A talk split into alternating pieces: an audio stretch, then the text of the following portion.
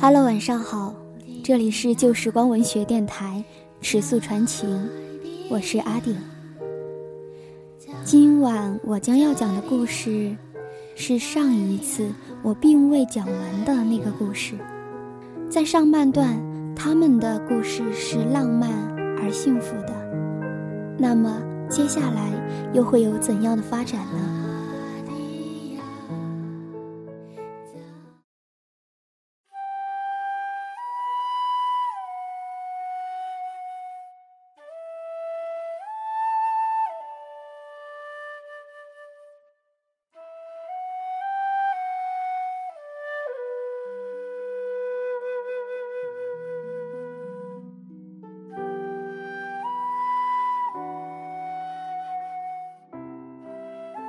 同城好，最好是松湖。古船翻挂千秋月，渔艇灯明两岸芦。一望水平府。这是诗人姚兴全笔下关于松湖的意境。松湖又叫西子湖，这是汪涵告诉我的。汪涵的家在西子湖旁边。他的家是一户庭院式的双层小别墅，却不豪华，带着田园的简单宁静，面朝蜿蜒如银带的公路，背靠烟波浩渺的西子湖。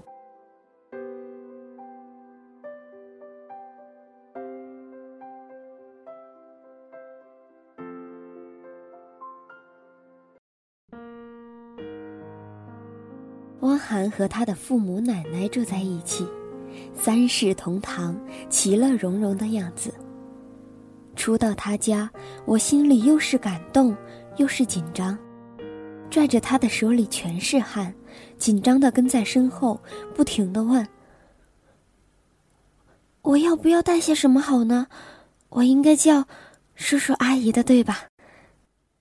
就当是普通做客而已，紧张什么？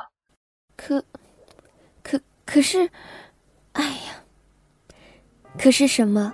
我口笨，也说不出，只是总觉得不能把他当做普通做客。直到后来他离开之后，我想起此事，才想明白，是因为太喜欢他，所以珍视他所在意的东西；是因为太喜欢他，所以生怕他喜欢的。不喜欢我。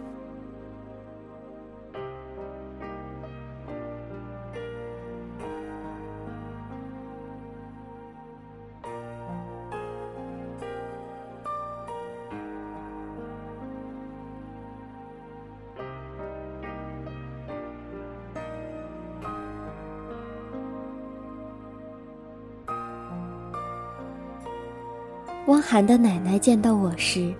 极是热情欢迎的样子，慈爱的脸上绽放着如雏菊般的笑容，拉着我的手左看右看，生怕我不自在，不停的聊着。奶奶的模样让我卸下心防，只觉得心里一暖。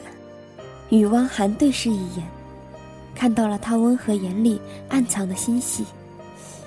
也许，他也是紧张的吧。他的父母见到我时，也极是欢迎的样子。正好是饭点，大家围坐在饭桌旁边，奶奶一直帮我夹菜，家长里短，絮絮叨叨，时不时的摸着我的脑袋。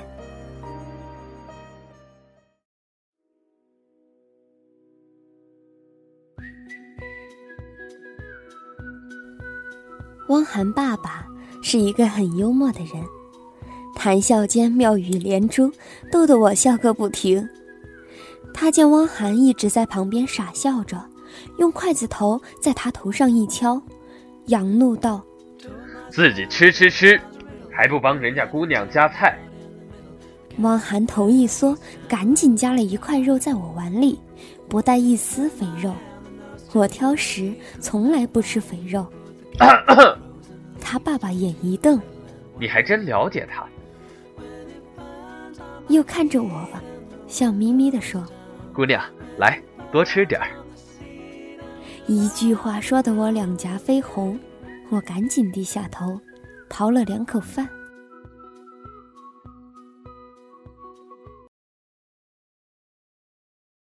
西子湖，我听说过，哎，很漂亮，是吧？女生兴致盎然的看着我，可是兴趣显然已经转移到另一个方向。是啊，特别漂亮，湖面非常广阔，烟波浩渺，湖心有岛，岛上树木茂密，蓊蓊郁郁的。到了晚上呢，湖面倒映着月亮。又大又亮，月色洒在波光粼粼的水面上，好像，好像《西游记》里的流沙河，只不过是银色的。我被自己的比喻逗笑了，笑出了声。汪涵哥哥带你去看的？是啊。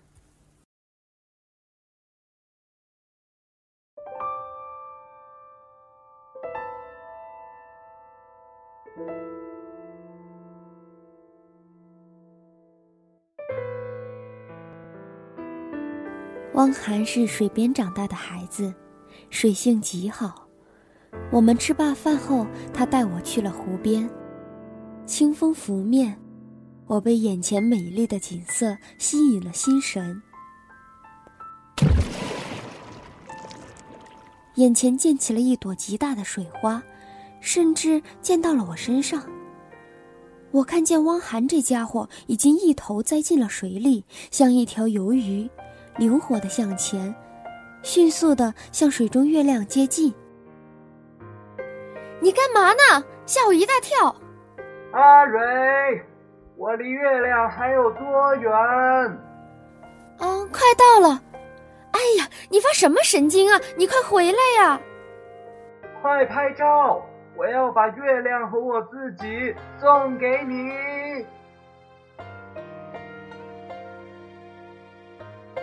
湖面上声音回荡，传得很远。我觉得风仿佛停止了，水面的波纹也刹那间成了静态，只剩远处那个人影，每一个动作无限的放慢，放慢。那个人影那样小，却那样光芒四射，射进我心里。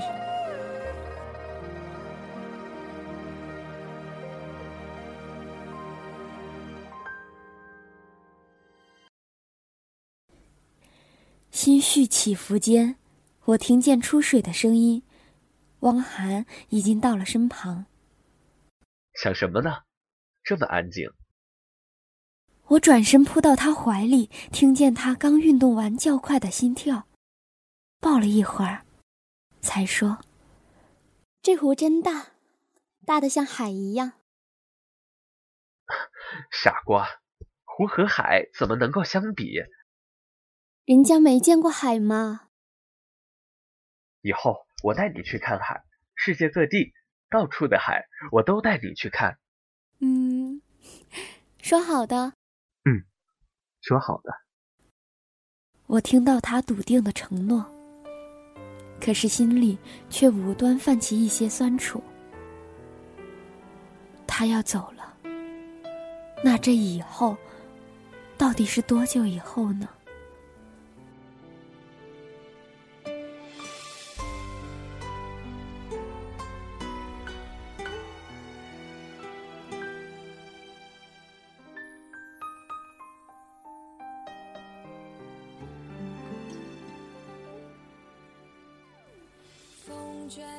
九月十六号，是他离开的日子。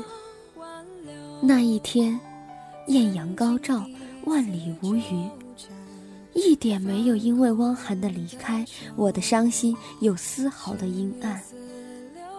这个世界依然正常运转。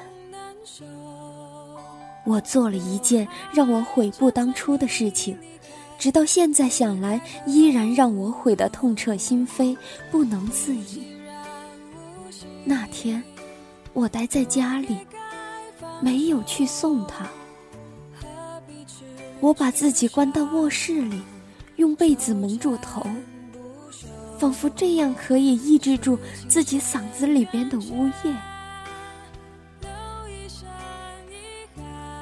空气流淌的是庄心妍的“以后的以后”，一遍又一遍。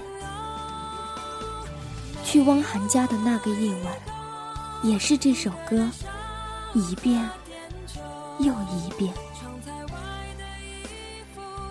那晚我没有回家，住在汪涵家，耳朵边上音乐流淌，我背对汪涵，任他环抱着我的后腰。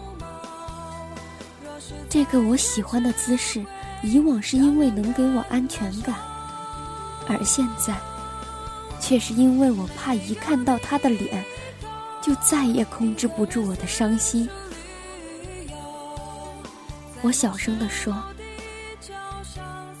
我想对你说的，都在这首歌里。”我懂，阿蕊，我懂。你是我第一个喜欢的女孩子，我想娶你，我想娶你。腰上的手一紧，我听到他的声音。我记得那一夜，我的泪缠绵流泻，浸润了过往所有或甜蜜或苦涩的日子，沾湿着晶莹剔透的泪珠，仿佛在记忆里。铺洒了一地的水晶。等我回来，我会娶你的。等我回来，我会娶你的。我会娶你的。等我回来。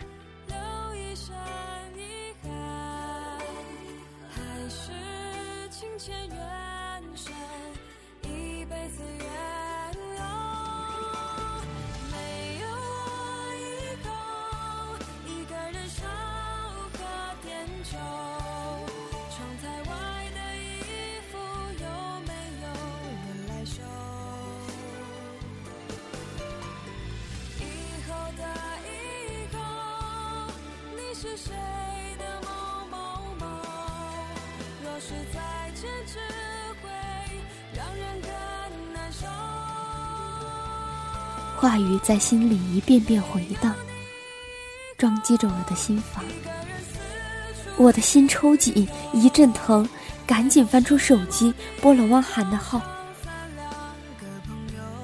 没人接。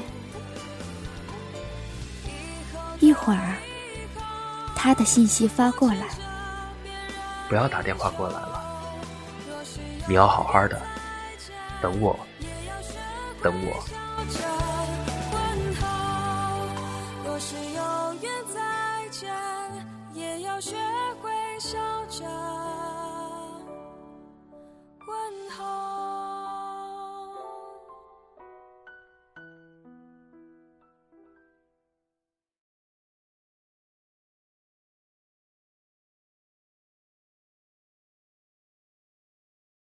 他不要你打电话过去。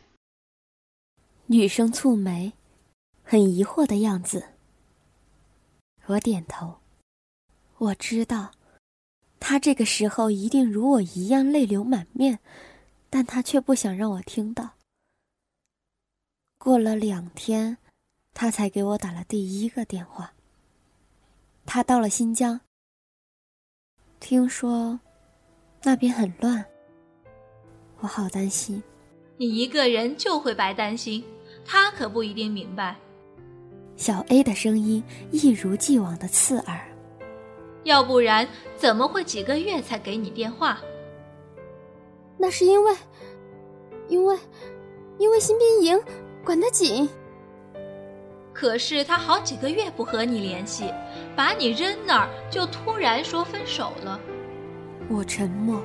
却死死地盯着小 A，他一扬起高傲的头，瞧着我。女生慌乱地站在剑拔弩张的我们中间，扯扯他，又扯扯我。小 A 拉开女生，盯着我，一字一句地说：“他不值得。”我霎时控制不住强忍的泪水。小 A，你根本不懂，你不懂。他肯定是有苦衷的，他还喜欢我的。你扪心自问，你自己都没信心，不是吗？我不再开口，瞧着那冷笑挂在小 A 的脸上，气势逼人；瞧着那女生拉着小 A，手足无措，一脸担忧。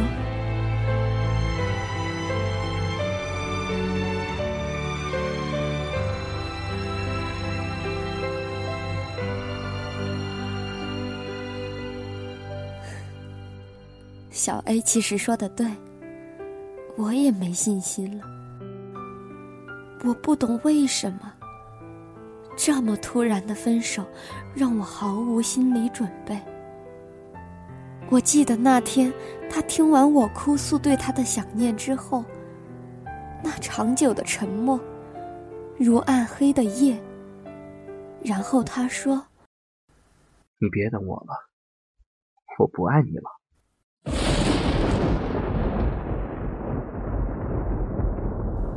如同突如其来的闪电，这一切是为什么？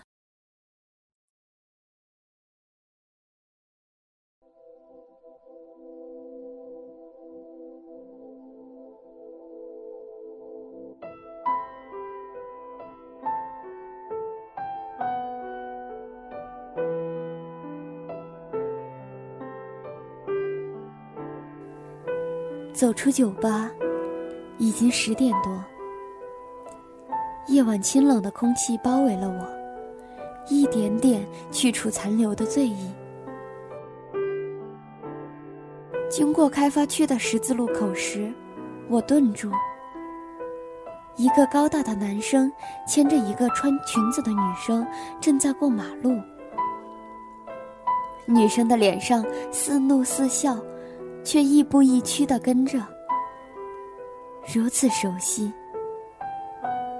这段路，我们走过无数次。那个高大的男生，和那个故意撒娇的我，与那对正在过马路的情侣身影渐渐融合。我要把月亮和我自己送给你。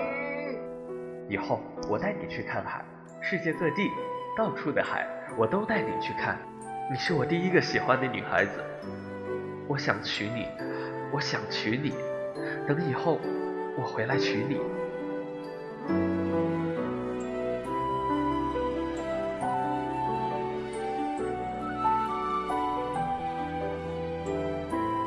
我相信你会回来，回来娶我的。我会等你。等你回来娶我，即使等你的时光那么长。